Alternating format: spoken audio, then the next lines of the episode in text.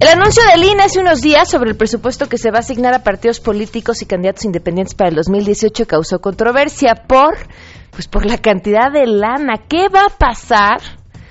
¿Por qué se define o cómo es que se define esa cantidad de dinero? Y si todavía se puede hacer algo, bueno, de eso vamos a platicar hoy en una mesa que no se pueden perder. Además, tenemos buenas noticias, el resumen de tecnología con Andrés Costes, que está celebrando el cumpleaños de Twitter, y, mucho más. Quédense con nosotros, así arrancamos hoy a todo terreno.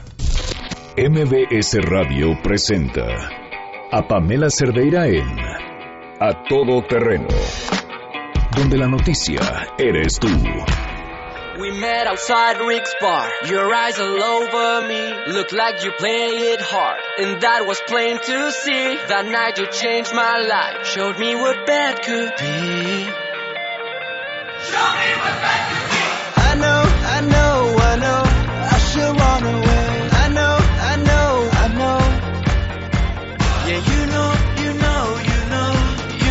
12 del día con dos minutos. Bienvenidos a Todo Terreno. Gracias por acompañarnos. Soy Pamela Cerdera. Voy a estar con ustedes de aquí hasta la una de la tarde. Tenemos muchas cosas que comentar.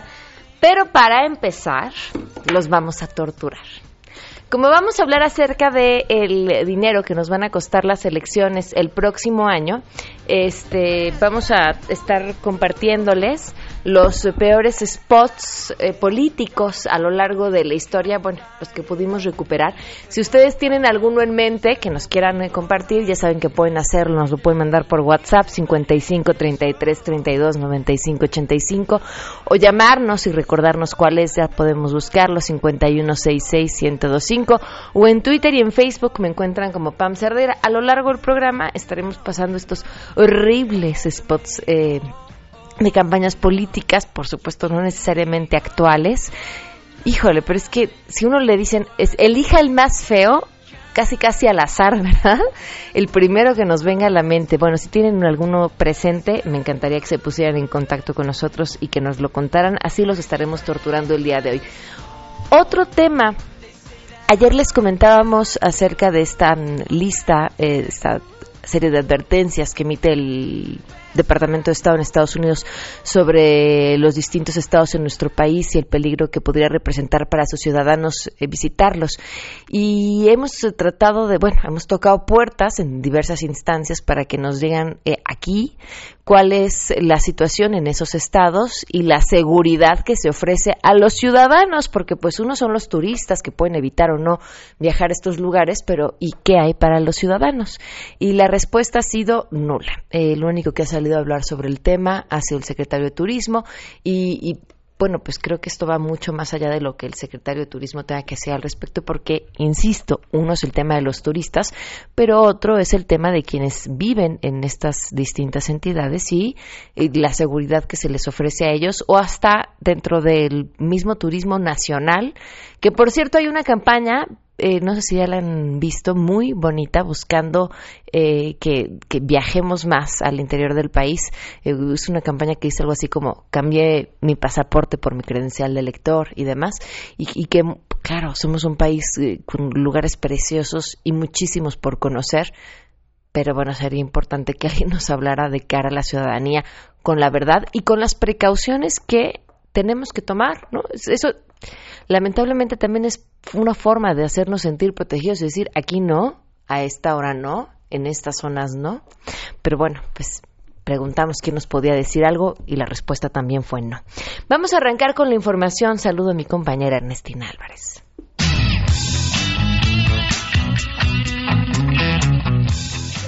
Instituto Nacional Electoral prevé solicitar a los diputados federales el presupuesto más alto en toda su historia con más de 25 mil millones de pesos para su gasto ordinario, el desarrollo y planeación de los comicios de 2018 en donde habrá 30 elecciones estatales, la renovación de la presidencia y también del Congreso de la Unión. Este proyecto que está discutiéndose en la Comisión Temporal de Presupuesto del INE es el doble del solicitado en 2012 cuando también hubo elecciones presidenciales en ese momento momento el presupuesto fue de 15.953 millones de pesos, pero el entonces IFE no organizó ninguno de los comicios locales. De estos 25.045 millones de pesos que pedirán al Congreso de la Unión, 7.000 son para la organización de las elecciones, más de 6.000 millones de pesos para recursos de los nueve partidos políticos nacionales, 345 millones para el fortalecimiento de la confianza y la participación ciudadana, el recurso destinado para el tema de la credencial de electores de 283 millones de pesos y cerca de 270 millones para el voto de los mexicanos en el extranjero. Señalar que el proyecto tendrá que ser aprobado por el Consejo General del INE en la sesión del 28 de agosto y se va a turnar a la Secretaría de Hacienda y Crédito Público para que lo contemple en el proyecto de presupuesto de egresos 2018 que enviará la Cámara de Diputados. Reportó Ernestina Álvarez Guillén. El asesinato del periodista Cándido Ríos Vázquez en Hueyapan de Ocampo, Veracruz, es muestra del fracaso de las autoridades mexicanas al proteger a sus periodistas. Con la muerte del reportero suman nueve los periodistas de medios impresos asesinados en este 2017.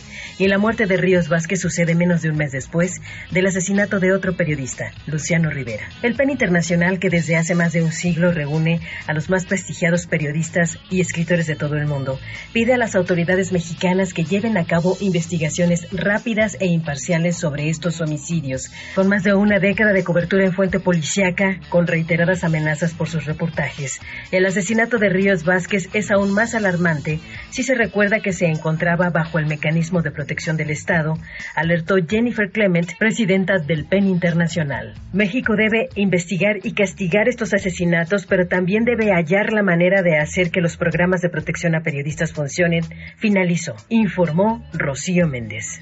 El jefe de gobierno de la Ciudad de México, Miguel Mancera, presentó en un acto masivo en el Auditorio Nacional el nuevo escalafón digitalizado y de paso anunció un aumento al sueldo para al menos 20 mil trabajadores capitalinos. Ante miles de empleados citados en este lugar, donde no faltaron los gritos de presidente a favor de Mancera, pero no con la fuerza que se hubiese esperado, el funcionario explicó que el escalafón consiste en la realización de un examen para acreditar conocimientos y competencias y así mejorar el salario como ya lo hicieron 8 mil empleados locales. Allí, Mancera Espinosa prometió repartir más recursos públicos y beneficios al trabajador antes de rendir su informe de gobierno el próximo 17 de septiembre. Rodeado de funcionarios de su administración, algunos jefes delegacionales y trabajadores sindicalizados, el gobernante dijo que esas acciones son un ejemplo de lo que se puede hacer a nivel nacional, es decir, tener finanzas públicas sanas y dar mayores apoyos económicos a los ciudadanos, como él subrayó, ya lo está haciendo, informó Angélica Melín.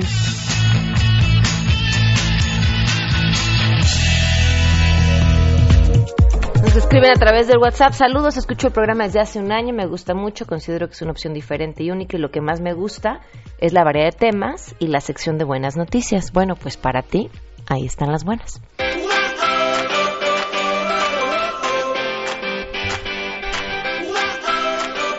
Estudiantes del Politécnico Nacional son los protagonistas de las buenas noticias del día de hoy de la Escuela Superior de Ingeniería Mecánica y Eléctrica en Zacatenco. Ellos lograron medallas de plata y bronce con el Robot Challenge 2017, el campeonato robótico más grande de Europa, llevado a cabo por primera vez en Beijing.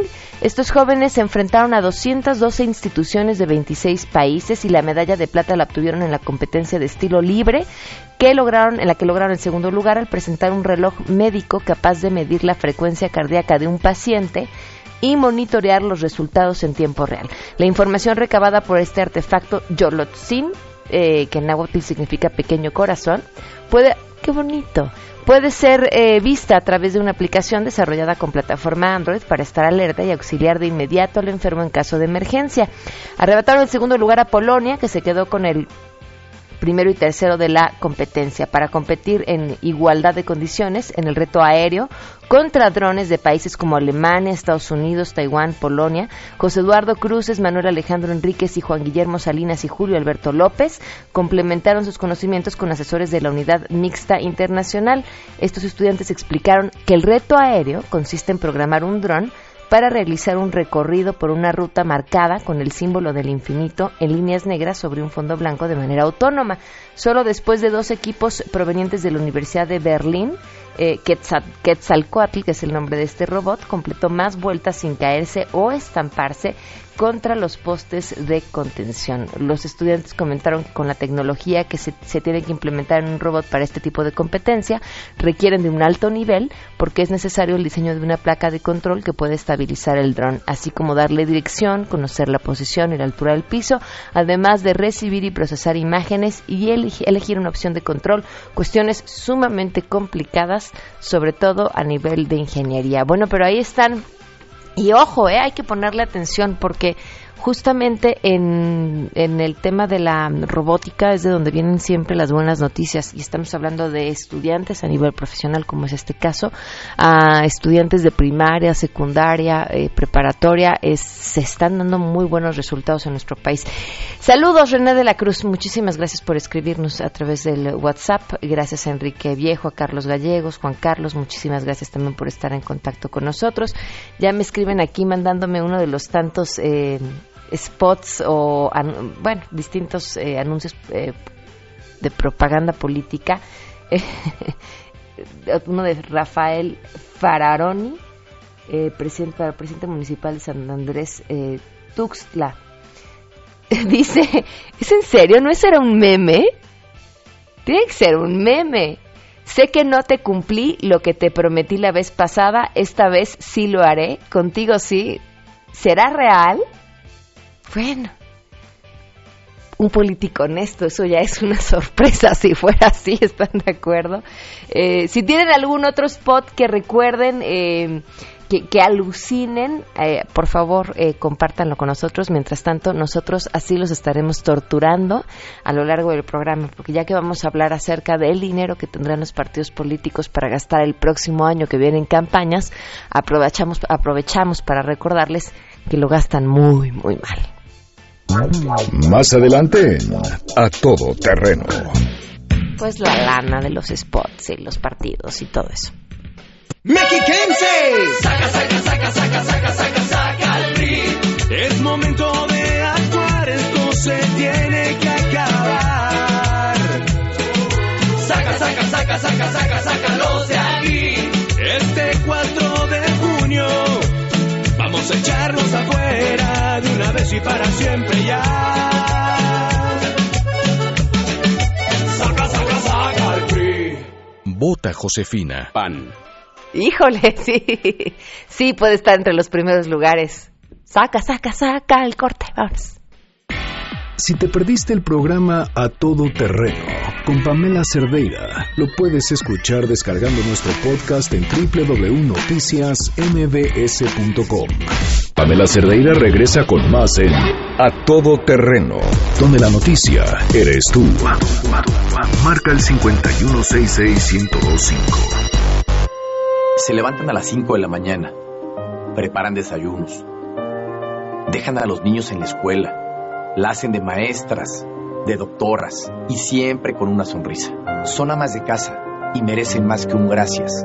Merecen un sueldo. Quiero que tengas un salario rosa, un reconocimiento a las mujeres que más lo necesitan. Alfredo del Mazo, candidato de la coalición PRI, PDM, Nueva Alianza PES. Fuerte y con todo por el salario rosa.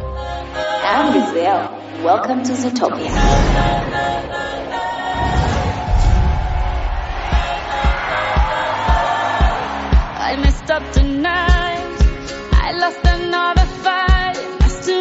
Perdón, es que en este afán de pasarles los spots horribles, la del salario rosa me da. Me. Hijo, tengo que ir a vomitar y regresar, pero además me da más si pienso que será una realidad, híjole. Pero bueno, no vamos a platicar de eso. Este no es momento para platicar de eso, sino de dinero. Y le agradezco enormemente a nuestros invitados, Patricio Vallados, eh, eh, director de prerrogativas y partidos políticos del INE. Gracias por estar con nosotros. Muchas gracias, Pamela. Muchas Buenas tardes. Eh, Fernando Duorak, politólogo del ITAM y de la Universidad de Jul. Gracias por acompañarnos. Encantado. Y también vía telefónica nos va a acompañar más adelante Manuel Cloutier, diputado independiente. Vamos a hablar justamente del dinero que nos van a costar las elecciones el próximo año. Así que, bueno, Patricio, pues tú que traes los números. Muy bien, bueno, pues eh, como, como señalas, Pamela, ya el Consejo General em, en su sesión pasada aprobó el financiamiento público para los partidos políticos, que digamos, para, para poner la cifra de entrada, eh, asciende a 6.788 millones 900 mil pesos. Em, es decir, em, son pues, cerca de 7 mil millones de pesos. Esto se debe, desde luego, a la apuesta del Estado mexicano por eh, generar condiciones, uno, de equidad, derivados de la reforma de 96, y dos, por apostar a que la política se financie con dinero público para evitar que eh, pues los partidos políticos acudan tanto o únicamente a las personas que, cuentan con más recursos, por un lado, o a recursos pues de, de, procedencia eh, no clara. Esa es la apuesta que se hizo y en efecto es una apuesta que cuesta, pero, pero pues así está. Ahora, a ver, uno lo asumiría si así sucediera, pero eh, Fernando, sabemos que finalmente sí llega lana de donde no debería de llegar a los partidos políticos. Exactamente, creo que en, estos momentos la opinión pública se tiende a ir contra el INE por la aplicación de eso, pero en realidad son criterios que hacen los partidos políticos para regularse entre ellos mismos y dar sus propias condiciones de competencia. Es decir, podemos nosotros interpretar a las leyes de partidos como una ley de protección a un oligopolio, es decir, un oligopolio que son los partidos, reglas de competencia de entrada muy altas, reglas de competencia muy bajas y condiciones de competitividad bajas, es decir, bajo este supuesto ningún partido ningún político mexicano ganaría en una elección en otras condiciones de competencia de otras democracias. Ahora bien, ¿cuál es el riesgo aquí? Pues en realidad, como dices, no ha habido un control eficaz sobre dineros de otra procedencia. Hay estudios hechos por varios académicos como Luis Carlos Ugalde que dicen que obviamente tenemos muchos hoyos en esto. Por ejemplo, el tema de los moches, que es aquellas asignaturas presupuestales que se dan a legisladores para obra pública en sus distritos. Es decir, entre todos estos eh, porcentajes que se cobran los partidos políticos para ejecutar esos moches hay una fuente de financiamiento. Tampoco hay una completa certidumbre sobre si entra o no dinero del crimen organizado. Se han acreditado varios casos de candidaturas en donde sí sucede eso. Pero, y otros temas, por ejemplo, la opacidad que existe entre los gobernadores, estamos este, entre los gobernadores para acreditar fondos, o incluso hablamos también de las redes de clientelismo. Es decir, el combatir esto eficazmente no se resolvería con leyes de partidos. Y estamos hablando de una serie amplia de reformas, como sería la bancarización para el caso de registro de lavado de dinero. Y creer que este tema se resuelve solamente a través del financiamiento es, es realmente simular en muchos casos. E incluso hay quienes defendemos la necesidad de que existan fondos privados. El problema no es la entrada de fondos privados, sino la fiscalización y en realidad también el que haya una rendición de cuentas adecuada. Es decir, si, la, si la mayor infracción, eh, la mayor pena por una infracción es pagar una multa, siempre va a haber incentivos para pagar una multa. Cuando un tomador de decisiones... Lo vimos con el verde, ¿no? Un poco con la cantidad de multas que se le Así, cuando un, tomador de decisiones va a la cárcel por eso. Creo que habría que pensar en varios aspectos del diseño eh, e incluso también los, los montos máximos de campaña son demasiado bajos para campañas reales. Pero es un problema que no lo, no lo enfocaría hacia el INE necesariamente, sino hacia los partidos que se dan unas, unas condiciones de competencia que los coloca siempre en unos márgenes de comunidad eh, impresionantes y realmente son tristes para la democracia. A ver, pero me dijiste, los montos son demasiado bajos. ¿Te refieres al dinero que reciben o al que pueden recibir de financiamiento privado? Eh, a los montos que se asignan para campañas. ¿Es muy bajo? Es muy bajo. poco? Sí, y eso es lo único que es. En algunos lados sí, Fernando tiene razón. Por ejemplo, en Coahuila el tope de gastos de campaña era de 18 millones que claramente digamos, ahora en los dictámenes que hizo el INE, pues los principales candidatos, según eh, nosotros, rebasaron ese tope. En el Estado de México eran 240 millones, que ese sí no es, no, no creo que nadie diga que sea bajo, pero, pero digamos, sí son disímbolos. Y quizá hay dos, dos puntos, Pamela, eh, rápido. Me parece que eh, lo dice Fernando muy bien. Es decir, el INE solo aplica una fórmula que está inclusive en la Constitución, ni siquiera en la ley. Eh, hacemos los cálculos y, se da la suma. Ahora, eh, me parece que sí, es, es muy válido y creo que, eh, digamos, este, este contexto eh, podría llevar a estudiar si esos son los montos que deben ser, ¿no? Si son, si son altos, si son bajos, si son, si están bien, etcétera, etcétera. Uno. Pero lo cierto, y creo que eso no se nos puede olvidar, es que en el momento en que se optó por esta fórmula de financiamiento público y de condiciones de, de, de generar condiciones de equidad entre los partidos, que fue en 96, lo cierto también es que en 97 fue la primera vez que el PRI perdió la mayoría en la Cámara de Diputados. Y a partir de ahí, con esas condiciones de financiamiento, más o menos, no ha habido mayorías en el legislativo. Es decir, Sí sirvió. pues, si esa es la única, este, si, si es la única razón, no, no me atrevería a decir, pero creo que sí es una razón de mucho peso para generar condiciones de contienda mucho más equilibradas. No se nos vaya a olvidar eso nada más, porque luego cuando tendemos a revisar las cosas, se nos olvida también la- lo, lo que se ha hecho bien. Bueno, ah, ¿cómo, está, ¿cómo sucedía antes? Bueno, antes lo que teníamos es que no había esta base del 30% igualitario a los partidos y entonces el PRI, por ejemplo, gastaba dos, tres, cuatro veces que el resto de los partidos de oposición.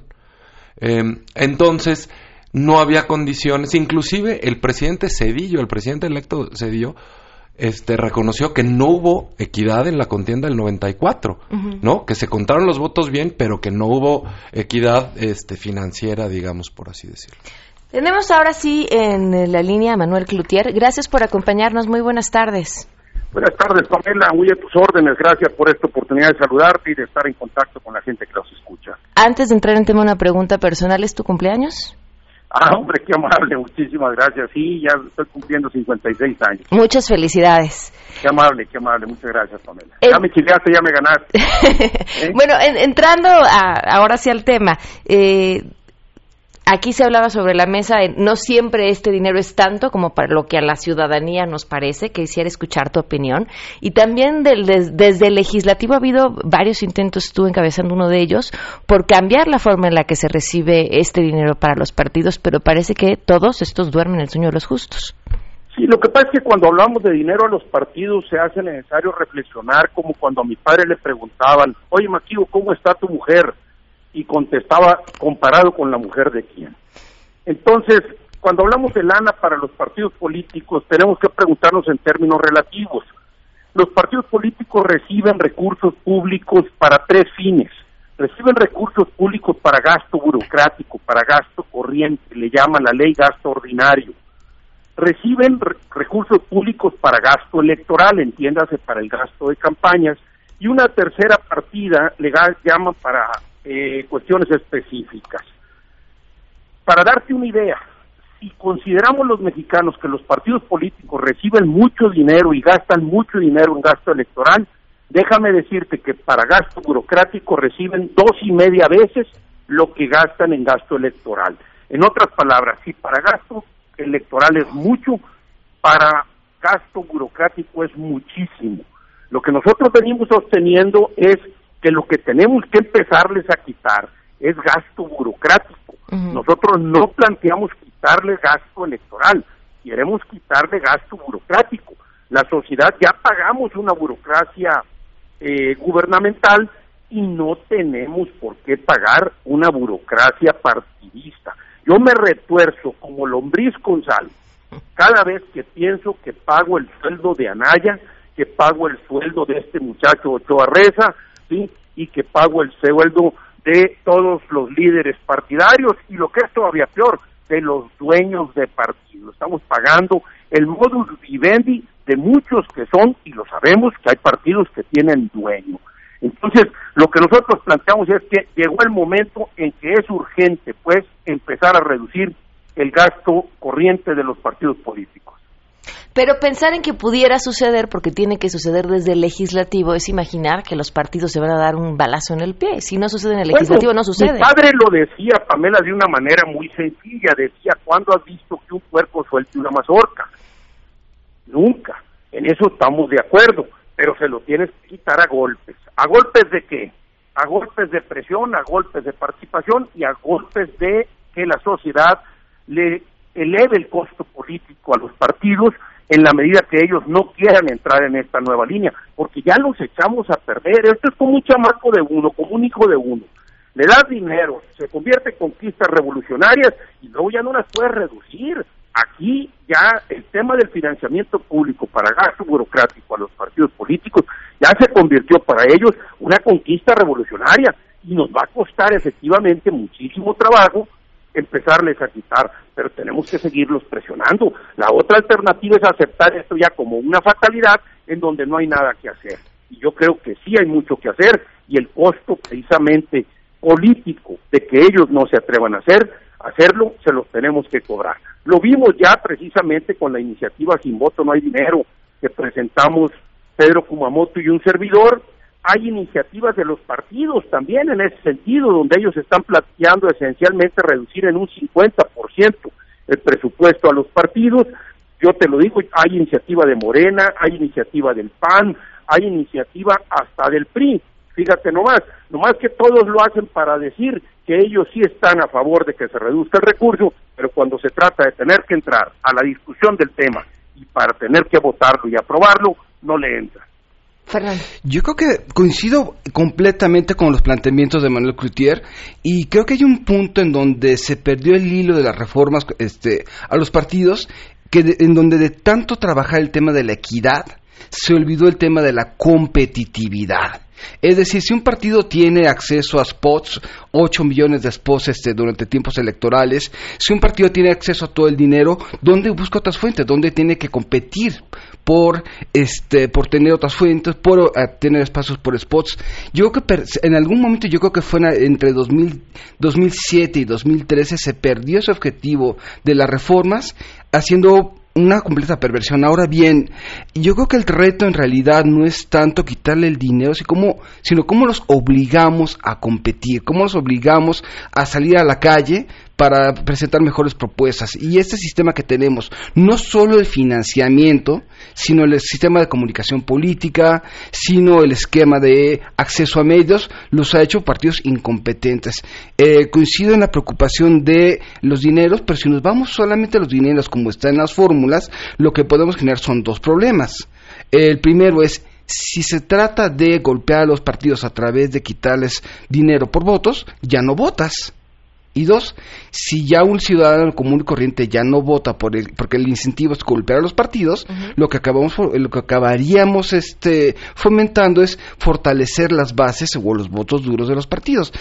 Eh, estoy completamente a favor de los planteamientos, pero creo que sería muy conveniente a la hora que estamos hablando de esto ver otro tipo de temas y verlo de una forma global. Patricia. Sí, Sí, mira, Pamela, cosas. yo quisiera complementar. eh, Quizá nada de más Manuel. una... Espérame, dame un segundo, es que Ah. iba a contestar Patricia. Sí, muchas gracias. ¿Qué tal, diputado? Buenas tardes. Eh. Patricio Vallados del INE. Eh, bien, de- lo, lo que decía nada más un dato de, de Fernando, no van a ser 8 millones en la siguiente contienda, sino más cercanos a los 43 millones de spots, los que tendremos en el proceso electoral 2017-2018, digamos, para ver la magnitud y entiendo eh, el punto que, que, nos da Fernando. Ahora, creo que hay que, en, en efecto, hay que, hay que diferenciar las dos partes de las propuestas del, del diputado Cloutier. Una tiene que ver con gasto ordinario, ya me parece que fue muy, muy claro en esto, y la otra tiene que ver con eh, la cuestión de, de, de el dinero, digamos, de, est- de, de esta parte de, de sin votos no, no hay dinero. Me parece, y ahí sí yo estoy eh, totalmente en contra, porque justo es un esquema en que se está incentivando y se está dando un incentivo a no ejercer un derecho político electoral.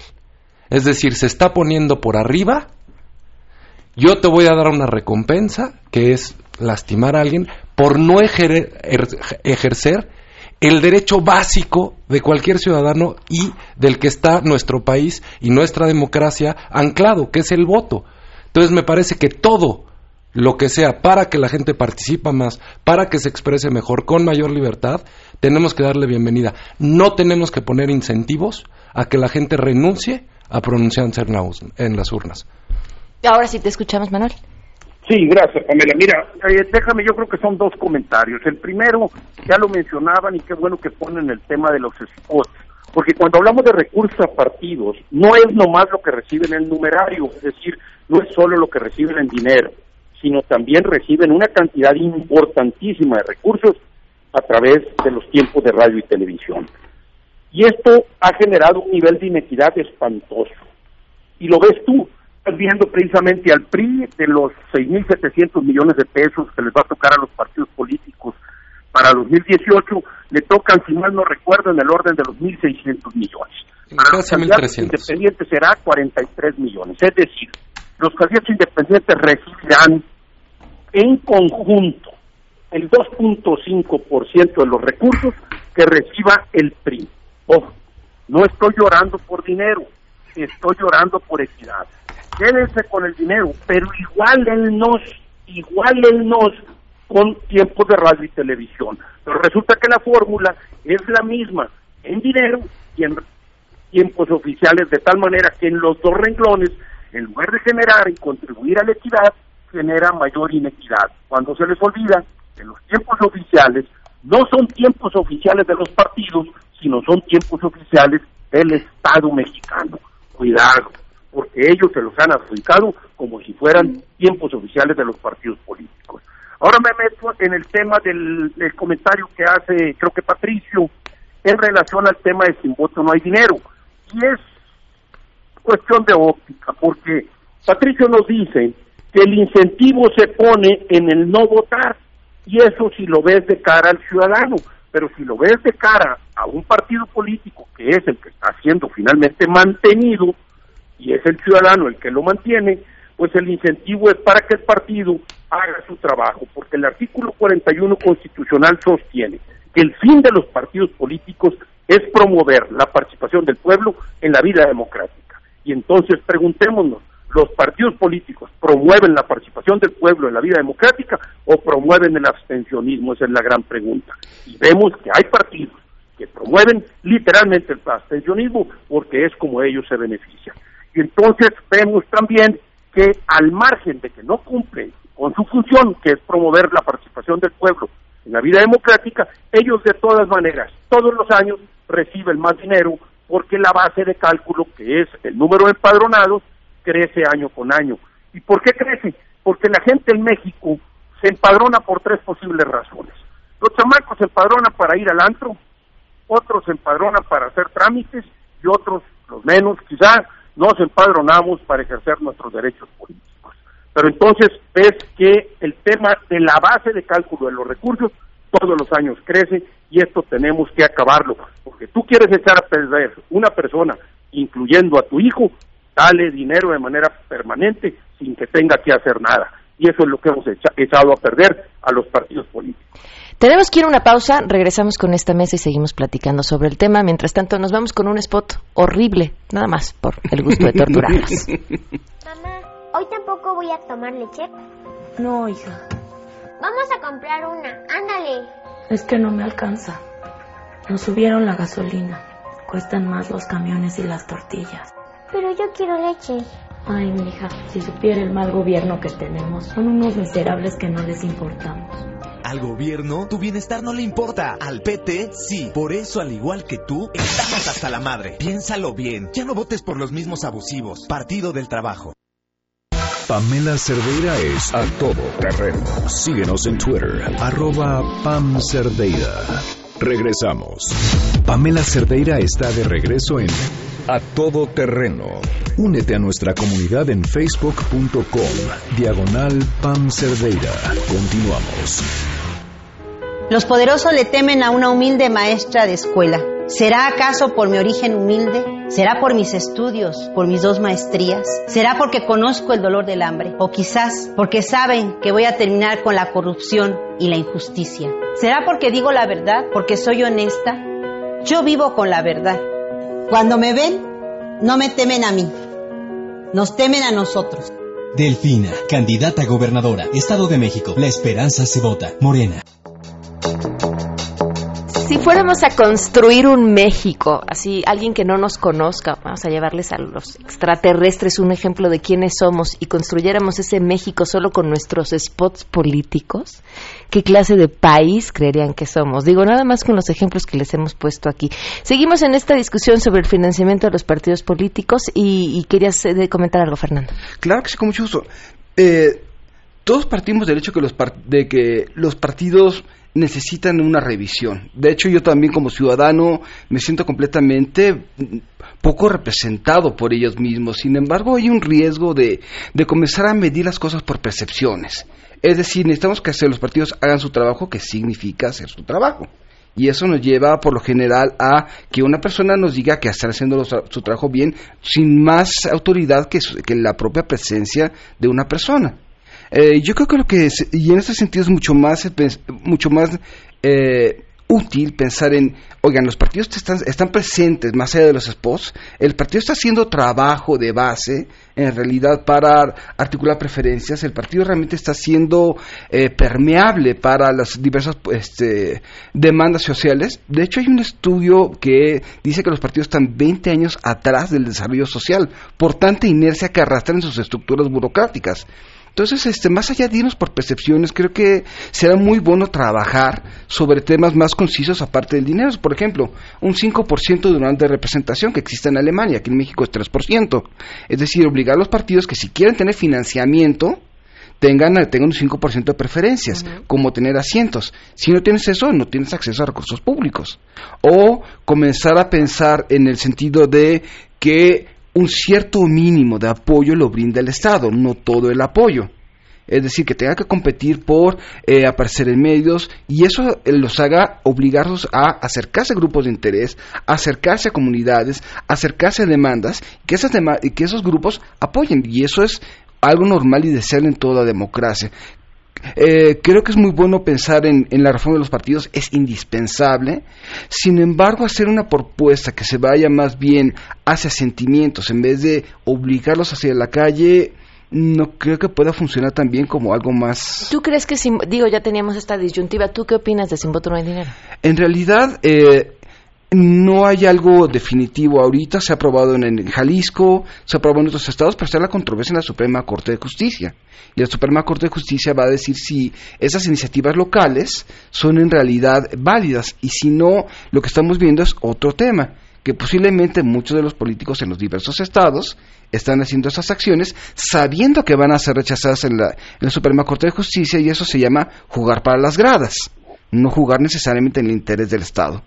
Patricio. Así es, em, digamos, me parece que, y, creo que un, punto de acuerdo es que lo que hay que incentivar es que la gente participe, que ejerza sus derechos, y me parece que en eso estamos todos de acuerdo. El diputado eh, Cloutier y, este Fernando también ponen un tema interesante que son los independientes. Es decir, ahora, en el 2018, vamos a aprobar un esquema donde va a haber más financiamiento privado que público.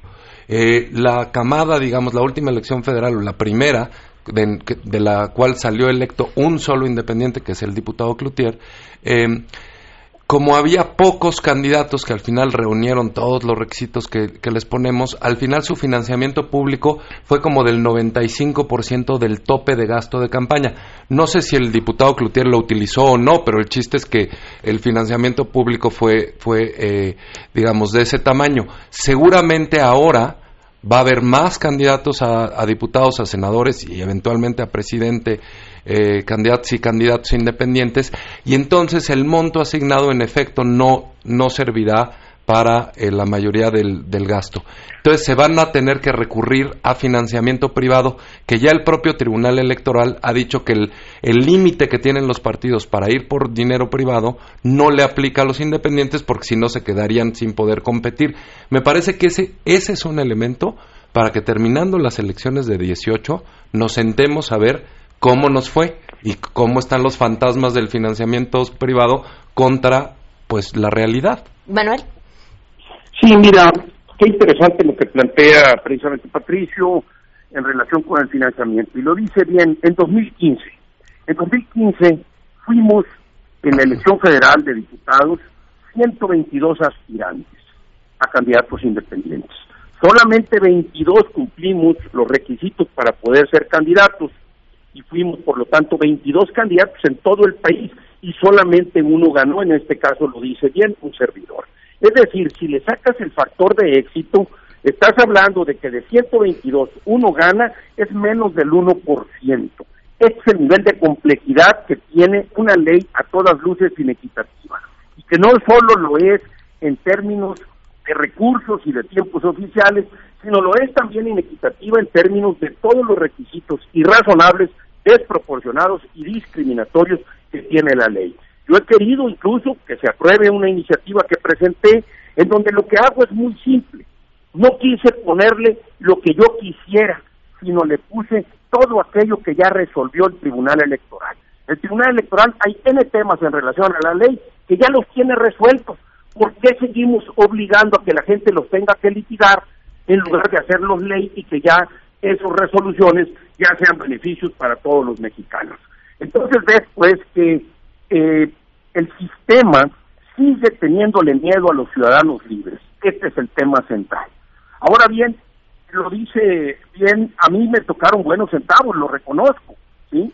A mí me tocó como un millón de pesos y todavía regresé incluso del orden de 200 mil pesos al, al INE, que fue todo un problemón espantoso poder regresar el dinero, porque tuve como año y medio batallando para que el INE me lo recibiera. Ese es el tamaño de la burocracia. Ese es el tamaño de la burocracia que enfrentamos. Año y medio para regresarles el dinero, diciéndoles, señores, que hace año y medio que terminó la elección, y yo queriéndoles y mandándoles oficios y todo, necesito regresar ese dinero para poder cancelar la asociación civil a la que tuve eh, obligación de, de constituir para la elección y no la podía dar de baja porque no me recibían el dinero estos señores burocráticos. Entonces son muchas las cosas, pero sí cierro con una. Eh, en 2015, de 60 días de campaña, en esos 60 días, 30 días el INE no me transmitió mis spots argumentando pues eh, problemas de carácter técnico. Es decir, 30, el 50% de mis spots el INE me los robó. Le metí un oficio y le solicité que me lo reprogramara para que me diera el 100% de los spots a los que yo tenía derecho.